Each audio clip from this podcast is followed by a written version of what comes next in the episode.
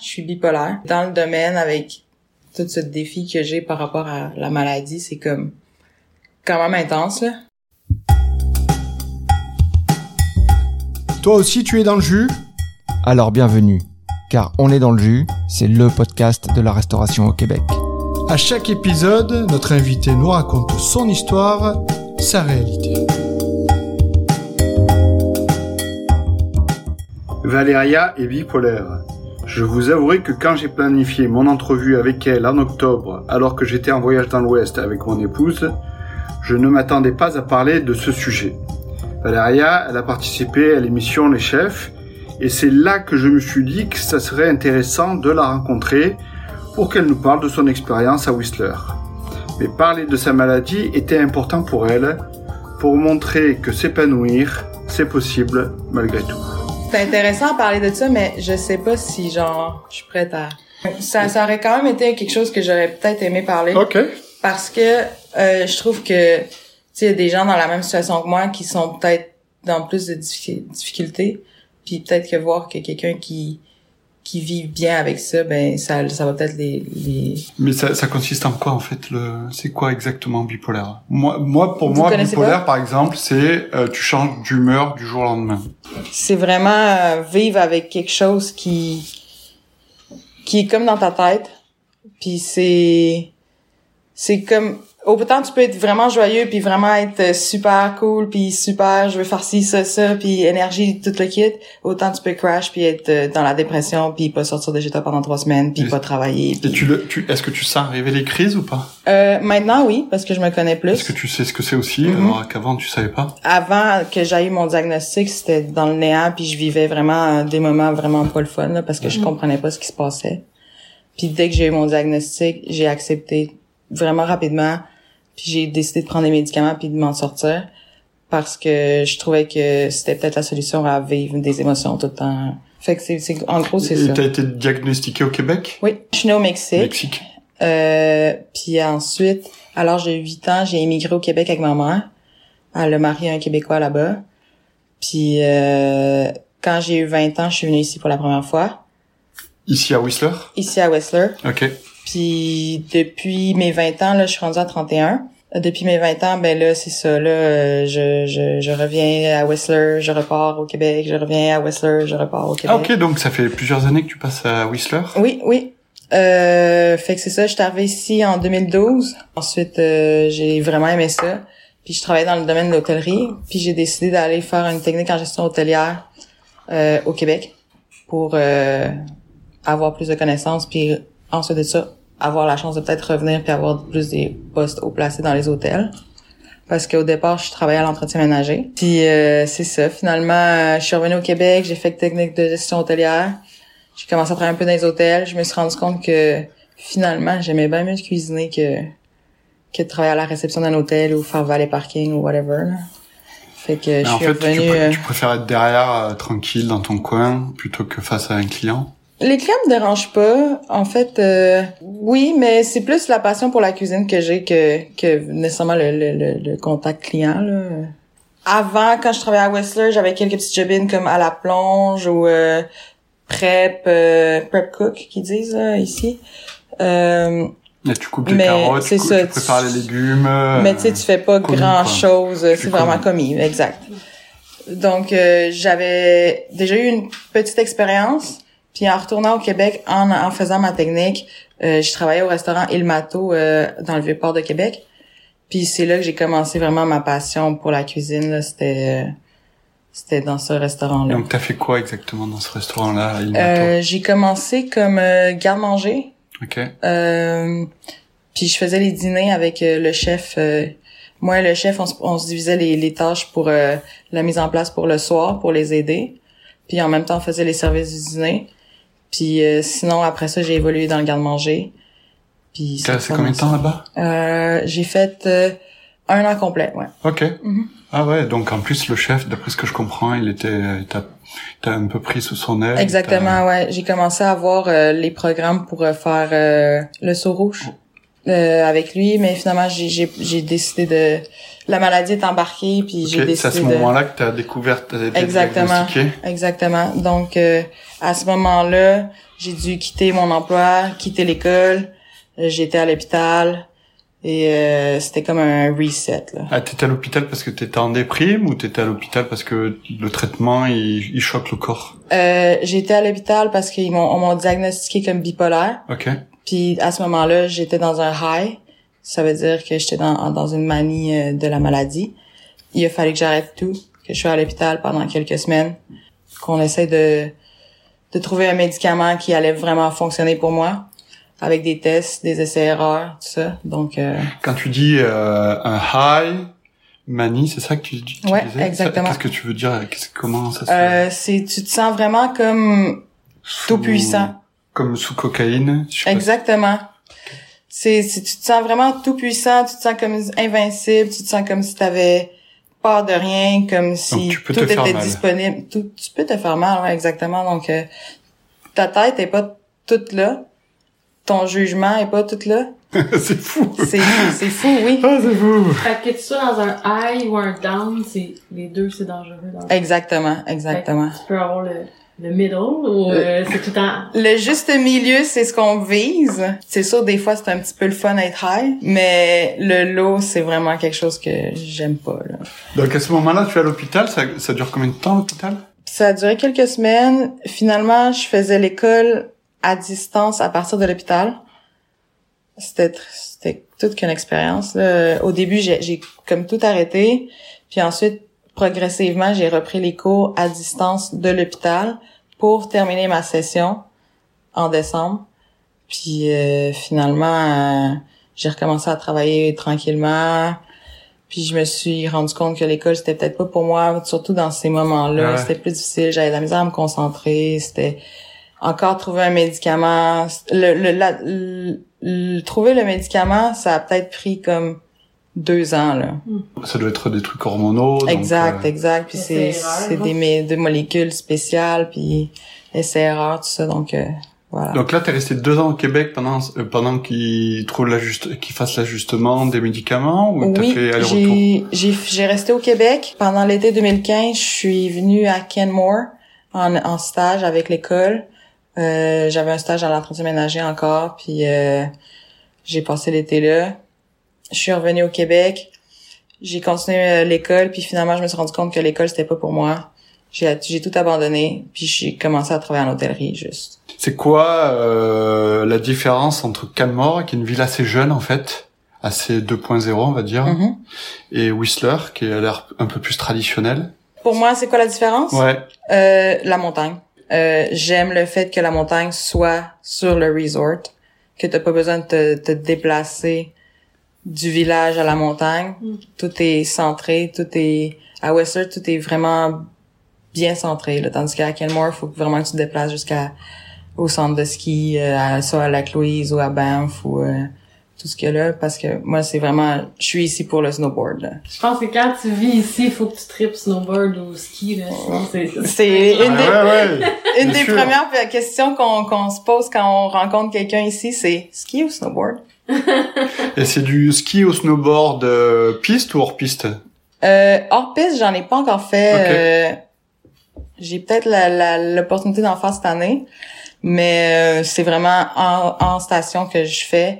C'est sûr que on se promène un peu dans, dans les places où on n'est pas supposé, là, Ah ouais. mais du, On du cherche, euh, à côté de la piste. Exact, on cherche la neige fraîche.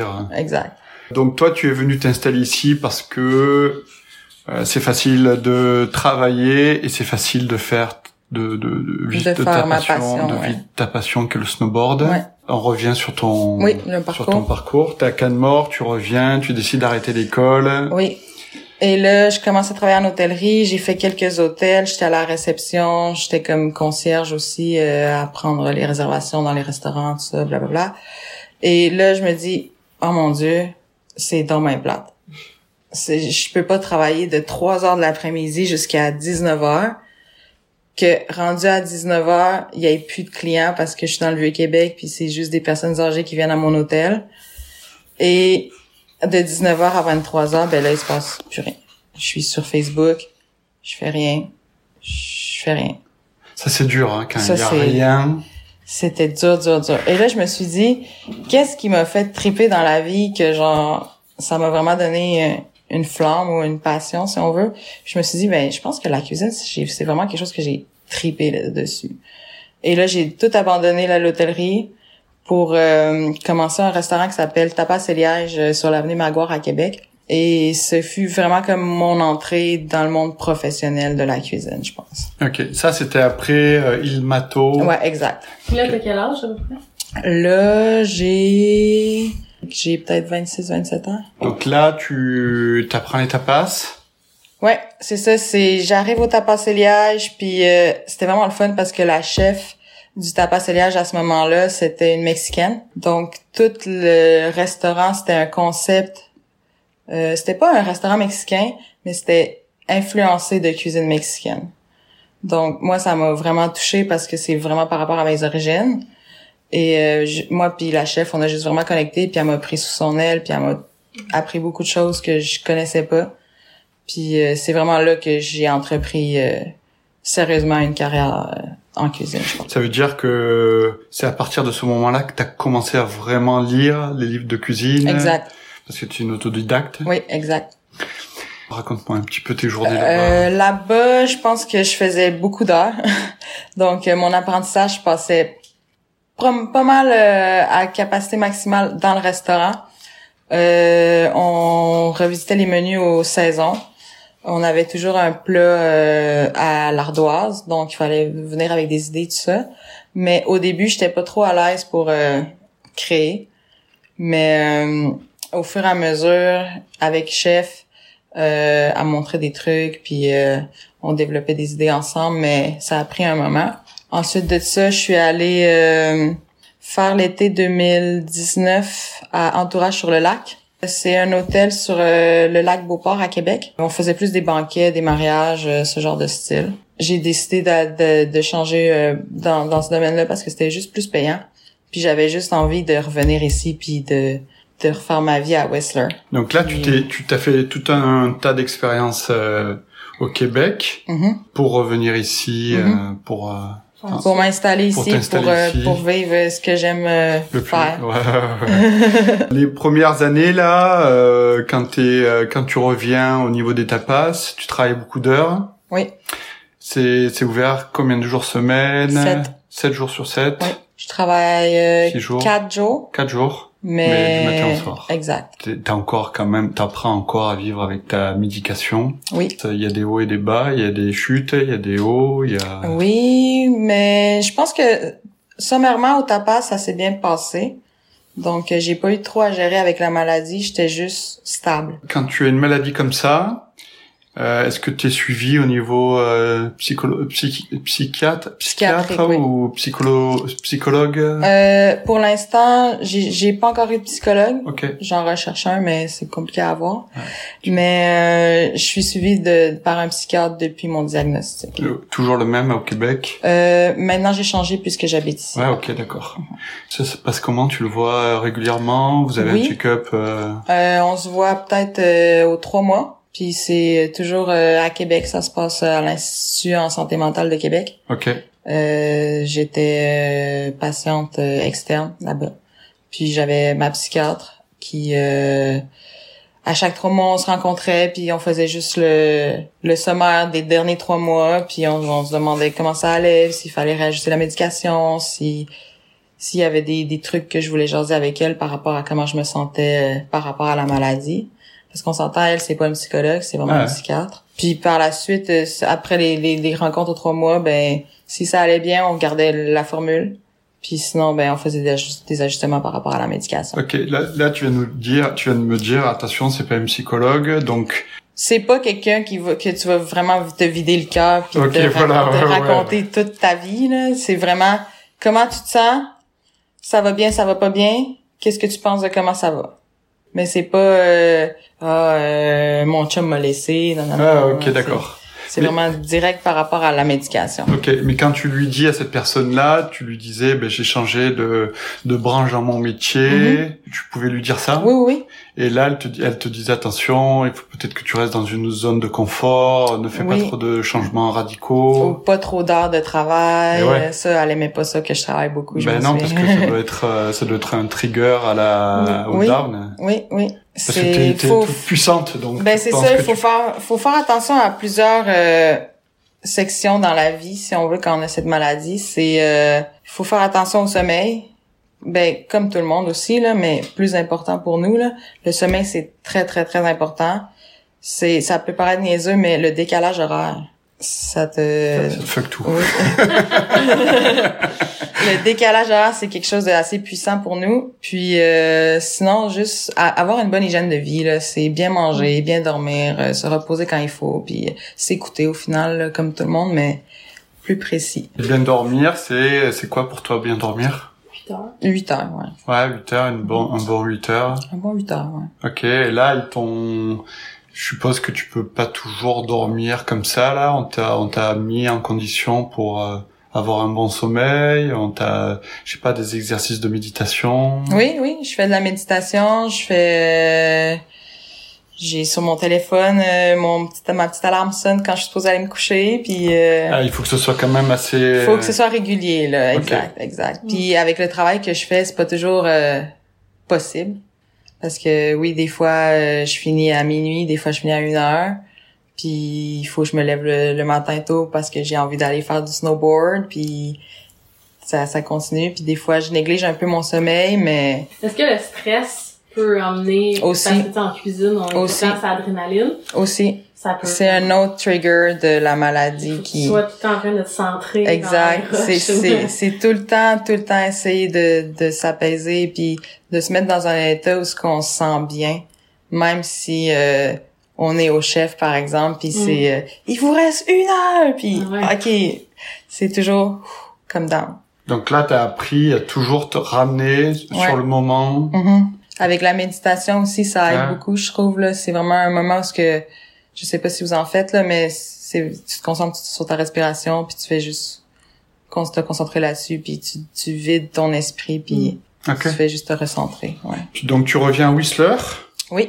À ce moment-là, c'est en 2019. Euh, je suis accompagnée de ma copine. Euh, les deux, on décide de s'en venir ici pour euh, les montagnes et s'installer ici de façon euh, permanente.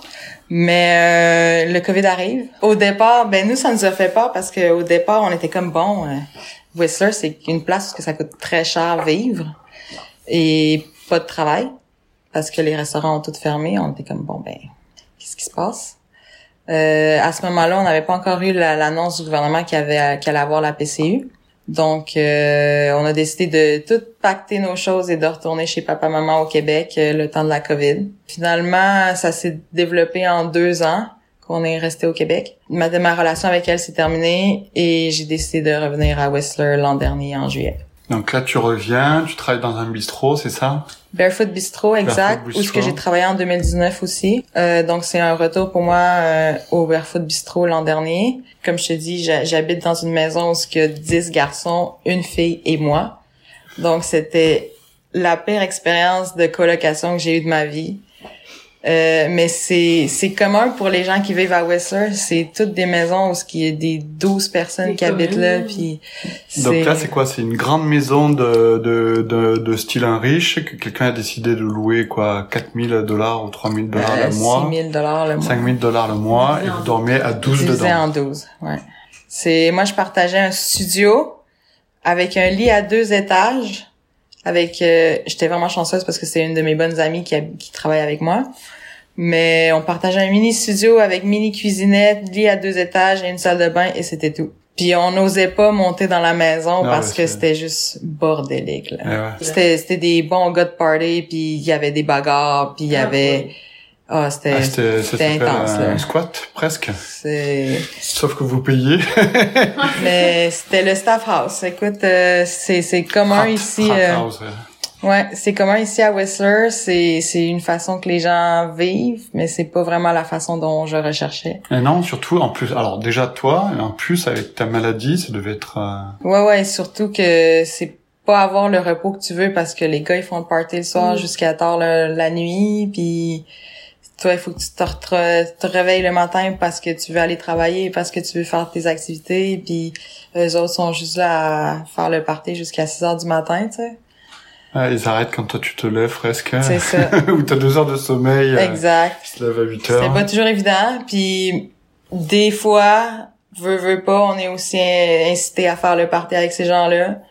Donc euh, Là, tu travailles pendant un an à Beerfoot. euh, Barefoot Bistro. ouais. Beerfoot Bistro. Tu, Mm-hmm. tu, qu'est-ce que tu fais là-bas? Euh, au Barefoot Bistro, je suis chef de partie à l'entremet avec euh, chef Melissa qui malheureusement elle a quitté euh, cette année. Ça faisait 19 ans qu'elle a travaillé au Barefoot Bistro Ok.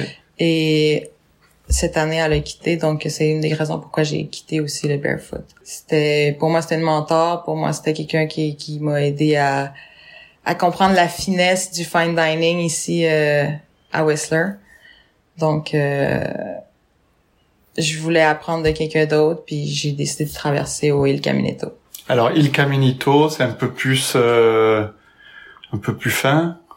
Euh, en fait, Barefoot, c'est considéré comme le meilleur restaurant en ville, Ok. mais comme il y avait beaucoup de changements dans l'entreprise, puis le fait que chef parte, tout ça, c'était comme plus compliqué pour moi d'évoluer dans l'entreprise. Euh, fait que j'ai décidé que si je voulais une promotion, il fallait aller la chercher moi-même, puis j'ai décidé d'aller chercher ailleurs. C'est quoi la différence de cuisine entre Il Caminito et le Beerfoot Euh, au Barefoot, c'est c'est plus français avec une influence asiatique. Euh, Il y a une des sous-chefs qui vient du Japon. Puis j'ai évidemment euh, toutes les sous-chefs, tout ça, les, les chefs, ils se mettent ensemble pour faire les menus, donc il y a tout le temps une petite influence de chacun. Mais Il Caminetto, c'est italien traditionnel. Euh, il respecte le concept à 100%. Tout vient de l'Italie, euh, les huiles d'olive, euh, les anchois, même les les les euh, les chickpeas, comment t'appelles ça en français, les pois chiches. Mm. Tout vient de l'Italie là. C'est vraiment, ils respectent le concept. Puis avec aussi le concept qu'ils ont les Italiens de venir chercher leurs produits de leur terre. Comme par exemple avec Il Caminetto, ce que je fais, c'est en habitant à Pemberton, ça me donne la chance de visiter les fermes qu'il y a aux alentours. Et je ramasse les, les, les produits, donc tous les légumes.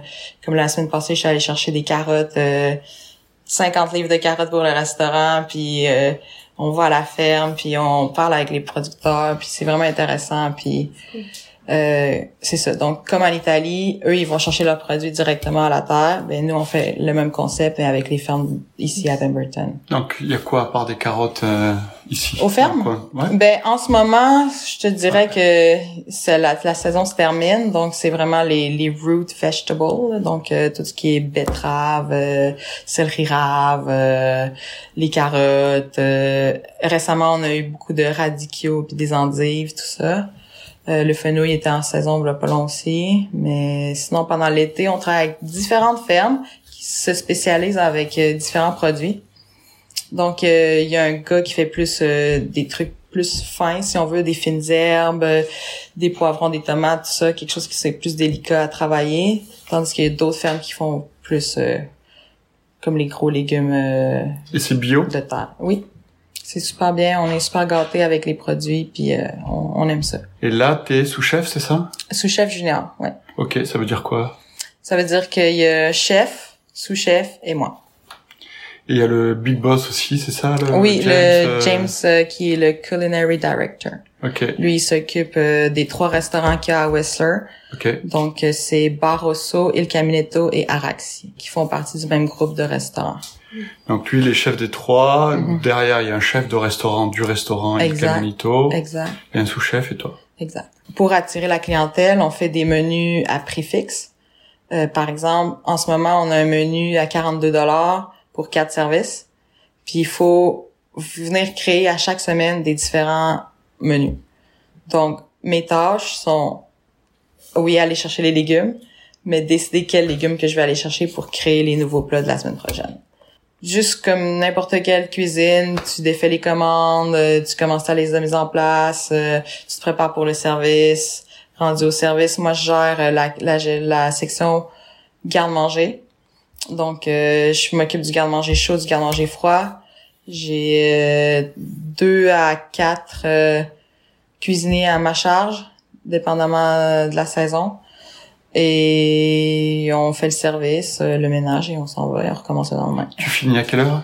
Je finis aux alentours de minuit, minuit trente. Donc là, tu fermes la cuisine et après, euh, étant donné que tu vis plus dans une frat house, tu, tu fais 30 km de route euh, à tous les dans soirs. le noir. À tous les soirs. Dans une route gelée, euh, souvent gelée. Oui. Et euh, alors moi quand je rentre le soir puis qu'il y a les ours puis qu'il y a les chevreuils et les chevaux sauvages euh, avec la noirceur avec mes yeux qui voient pas bien la, nuit euh, c'est ça. C'est ah, c'est un style de vie. Exact. Nous on t'a découvert avec euh, les chefs. Oui. Et euh, j'ai interviewé on a interviewé avec Emeric plusieurs personnes des chefs et ils, ils, nous ont raconté le processus de, de qualification. Oui Comment tu as pu faire puisque eux ils sont allés deux fois à Montréal faire les qualifications Comment ça s'est passé pour toi? Moi j'ai eu un petit passe-passe. Ah c'est normal.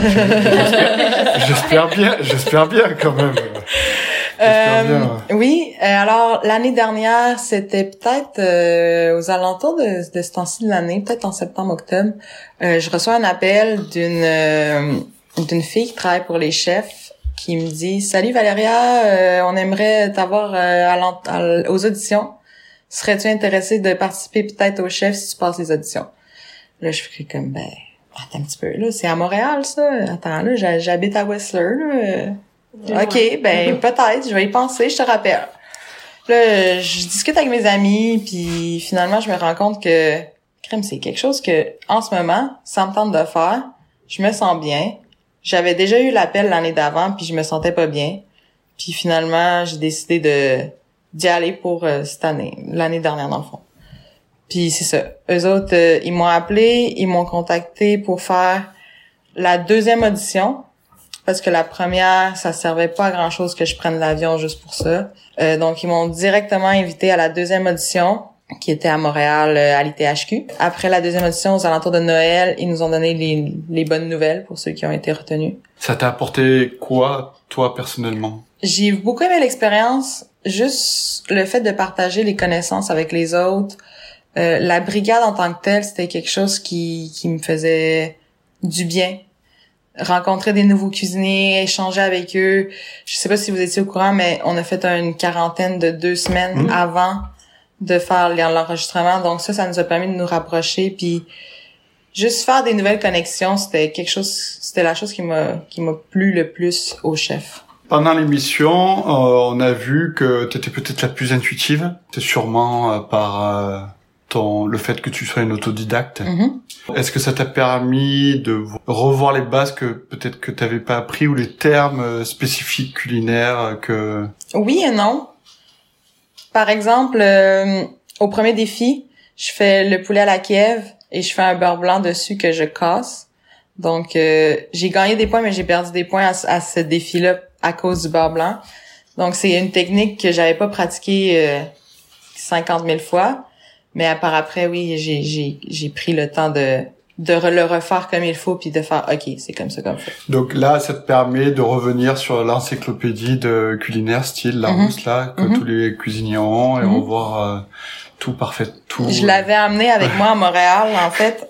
Pendant pendant les semaines de quarantaine on on était tous euh, sauf Renan je pense. On était tous en train d'étudier puis euh, on avait tous nos livres puis l'ordinateur puis on cuisinait dans nos chambres d'hôtel puis c'était ça pendant les deux semaines, ouais. Je vois qu'à chaque fois, le chef ou le sous-chef en charge t'a pris sous son aide. Mm-hmm. C'est quand même euh, assez euh, incroyable. Ben, je trouve ça génial parce que ça m'a permis d'apprendre beaucoup. Moi, ce que j'aime de la cuisine, c'est vraiment le partage de connaissances parce qu'il y a toujours quelque chose à apprendre. Puis c'est ce qui me passionne. Être francophone euh, à Whistler, c'est c'est quoi? C'est est-ce que c'est facile? Est-ce qu'il y a beaucoup de gens qui parlent français? Est-ce qu'il y a une grosse euh, Être francophone à Whistler, c'est pas toujours évident. euh, il y a une petite euh, tendance à avoir du racisme envers les Québécois. C'est marrant parce que tu nous as envoyé dans un restaurant hier qui s'appelle Alta, c'est ça? Ouais. On est allé là et euh, québécoise. Et euh, c'est pour ça je me suis dit tiens peut-être qu'il y a une communauté. euh, Il y a une grosse communauté, Ok. surtout à Pemberton, on appelle ça le petit Québec. là. Le maire est même québécois, je pense. Ok. Euh, mais euh, quand arrive le temps, par exemple, moi j'étais pendant longtemps en train de me chercher une place où habiter. Depuis que je suis arrivée en juillet 2022, jusqu'à ce que je trouve mon appartement en ju- juillet 2023, je cherchais. Ça m'a pris un an de trouver une maison. là. Souvent, on sentait que les proprios ils aimaient pas trop ça qu'on soit québécois. Genre. Ah ouais, si Ouais. tu penses que c'est plus dur de en tant que québécois qu'en tant que euh, ontarien. Je pense ou- que oui. Ouais. Ok. Mhm. Quand même une petite réticence. euh, Euh, malheureusement, malheureusement, puis je sais pas, je sais pas si c'est parce que on a une mauvaise réputation de par rapport aux gens qui sont venus du Québec avant nous, ou je je sais ou à pas cause des trop, Français peut-être aussi. euh. peut-être, mais je sais que c'est pas toujours évident. Parfois, je sens qu'il y a un petit peu de racisme envers les Québécois, mais c'est pas c'est pas tout le monde là. Ouais, ouais, non, mais on est, de toute Ouais. façon, c'est toujours une personne euh, qui t'emmerde et puis euh, Mhm. tu, c'est ce qui t'atteint le plus, qui te touche Exact, le plus. Donc, tu- exact, exact. Mais dans les cuisines, là, c'est, euh... Dans les cuisines, il y a de tout, là. Ah Surtout à Whistler, là. Whistler, c'est une communauté où ce que je dis, c'est, c'est du monde qui vient de pratiquement partout. C'est des gens qui viennent faire des saisons de, qui viennent de l'Australie, surtout euh, de l'Angleterre, de, de l'Irlande. Il y a beaucoup d'Allemands, euh, d'Indiens, euh, des gens de partout dans le monde, là, dans le fond, euh, qui viennent travailler à Whistler pour faire les saisons. mais tu, tu m'as parlé de ton ancienne chef Mélissa qui était restée 19 ans Oui. dans le restaurant. Mhm. Est-ce que le personnel reste euh, fidèle longtemps? Non, Non, hein? non. Donc c'était rare. Ça? bouge beaucoup. C'est, c'est comme je te dis, c'est du monde qui vient ici pour les saisons. Ok. Donc surtout l'hiver, euh, ça va être du monde qui vient vivre l'expérience Whistler. C'est pas je viens travailler à Whistler, c'est je viens vivre l'expérience Whistler. Donc frat house. euh, exact, exact, Des, exact. des trippers de ski puis de Mhm. snow aussi. C'est des vrais ski bums là. Ah ouais. Vous avez combien de places assises au restaurant Il Caminito Euh, en même temps, je sais pas comment, mais je pense que une soirée normale en saison achalandée, c'est du 300 350 clients Par soir ou par, par soir, par soir. Par On soir. fait juste des services de soir. Ok, donc c'est quand même euh, assez intense. Ouais. Pour finir, on revient un peu sur ta maladie. Euh, Aujourd'hui, tu la vis comment dans ton restaurant, dans ta vie? C'est euh, Aujourd'hui, j'ai appris à gérer. Euh, je pense que j'ai appris à me connaître aussi là au, au fil des années là, on grandit hein. Donc euh, je pense que maintenant je sais, je sais comment je me sens, qu'est-ce qu'il faut que je fasse attention. Puis euh, c'est ça, je me tiens je me tiens bien. t'as une euh, hygiène de vie, euh, une bonne hygiène de vie. Tu dors quand tu dois dormir. J'essaye. Si euh, s'il y a pas neigé euh, une grosse quantité la veille puis que j'ai travaillé puis euh, je- tu sais c'est c'est compliqué là mais Ah ouais, gérer, euh, le sommeil avec les tombées de neige avec le travail avec euh, tout ça c'est le sommeil c'est comme le, la clé qui que j'ai encore besoin d'un petit euh, un petit. euh, un petit travail à faire là Ah ouais. mais euh, ça se passe bien Donc là, tu travailles quatre jours, c'est ça? Là je travaille cinq jours Cinq jours. Mhm. Donc de tous les après-midi de 14 15 heures à. euh, normalement je commence entre euh, midi et deux heures Ok. jusqu'à 11h minuit, minuit et demi. Si tu avais un conseil à donner aux- à des gens qui sont euh, bipolaires ou Euh, moi, je pense que ça serait juste de se faire confiance, de pas avoir peur de la maladie, puis de foncer dans la vie. Là. Euh, on est ici pour être heureux. Je pense que c'est le but premier. Puis il faut, faut prendre la vie euh, comme ça, là, en, Toi- en toi, soi, tu- en étant toi- heureux. toi tu y es arrivé déjà, c'est Ben, même. je pense euh, que je suis bien. Je suis à un bon endroit dans ma vie en ce moment. Euh, ça a pas toujours été rose, mais c'est ça. Mais là, t'es sur une bonne lancée. Là, je suis sur une bonne dans lancée. un endroit où tu aimes bien, Mhm. que tu euh, que tu aimes plutôt Que j'adore, ouais. Que tu adores. une cuisine où t'as l'air de commencer à t'exprimer. Ouais. Ben c'est ça, Avec je- là, là ce que j'aime c'est la responsabilité puis la création puis chef c'est un c'est un gars qui qui vient nous pousser, tu sais il a 37 ans, il est super jeune puis il a beaucoup de connaissances, il arrive de l'Italie, euh, il est allé là trois semaines puis il revient avec plein d'idées puis là il nous pousse là, c'est c'est le fun. Tu sais, tu dis chef. Ouais. C'est euh... Ouais, c'est pas Mark, c'est chef. donc c'est quand même assez euh, Ouais. une brigade quand même. Exact, on respecte ça puis euh, chacun a sa place là. Cet épisode a été enregistré à Whistler en octobre 2023. N'hésitez pas à partager, n'hésitez pas à communiquer et nous sommes là pour vous aider, diffuser. N'oubliez pas d'aimer notre podcast et de donner des avis, c'est très important. À bientôt.